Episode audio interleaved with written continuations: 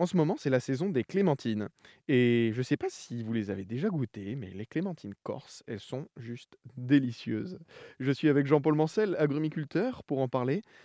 Est-ce qu'il y a des maladies qui sont à déplorer jusqu'à présent, ou est-ce que la clémentine corse est en bonne santé? Alors, co- comme, tous les, végétaux, il y a des maladies qui, évidemment, ou des, des bêtes qui attaquent les, les agrumes, et notamment les clémentines de Corse. Nous avons pas mal de soucis avec des, des cochenilles, notamment en ce moment la cochenille farineuse.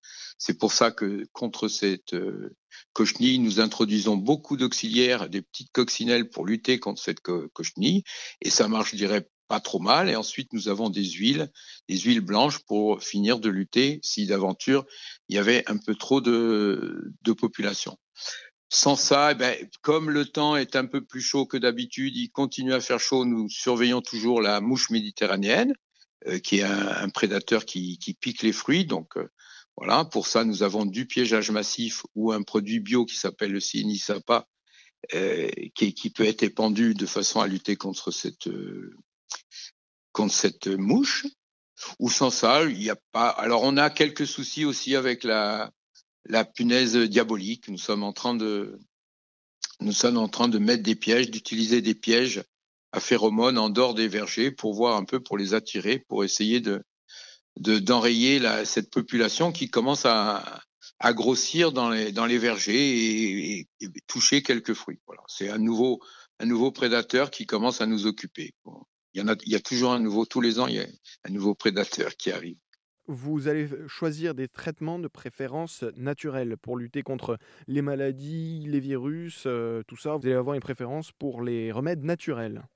Voilà, alors je préfère évidemment tout, ce qui est tout ce qui est euh, des, des, lâchers d'auxiliaires, des, des, pièges à phéromones, tout, tout, ce qui peut être beaucoup plus naturel ou du piégeage massif. Bon, il faut il faut dire aussi qu'en France, pour les agrumes, nous avons très peu de molécules homologuées, donc le problème est vite réglé. Qu'on le veuille ou non, par la force des choses, je pense que tous les agriculteurs sont plus ou moins obligés de, se diriger vers là parce que tous les ans, nous avons une molécule qui nous est retirée. Donc, au final, il nous reste très peu de choses à disposition. Donc, euh, voilà, ça, ça, ça viendra naturellement, je dirais. Alors, chaque année, c'est un grand nombre de travailleurs étrangers, principalement marocains, qui viennent récolter la clémentine en Corse, qui viennent aider à la récolte. L'ambiance est bonne dans les champs de clémentine? Alors écoutez, la, plupart des, saisonniers sont arrivés puisque le dernier avion arrive le, le 4 novembre.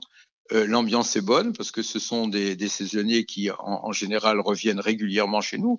Moi, j'ai certains saisonniers qui reviennent depuis 15 ans, donc ils font vraiment partie euh, de l'exploitation. Donc euh, ils sont toujours très contents de, de revenir et de repartir une nouvelle saison avec moi pour pour un peu ce combat, je dirais, tous les jours de, de cueillir des clémentines. Et, chaque jour, il faut, il faut vraiment être très attentif et, travailler le mieux possible pour, pour arriver, parce que la saison est très courte. Nous avons tout juste deux mois pour réaliser cette récolte dans son, dans, sa totalité. Donc, c'est toujours un combat de tous les jours. Il fait mauvais, il peut pleuvoir, voilà. Donc, ils sont toujours très contents de revenir sur l'exploitation. Ça, c'est sûr une exploitation de la clémentine, donc dans la bienveillance et la bonne humeur. J'étais avec Jean-Paul Mancel, président de la Prodec et agrumiculteur. Merci beaucoup Jean-Paul. Merci, au revoir.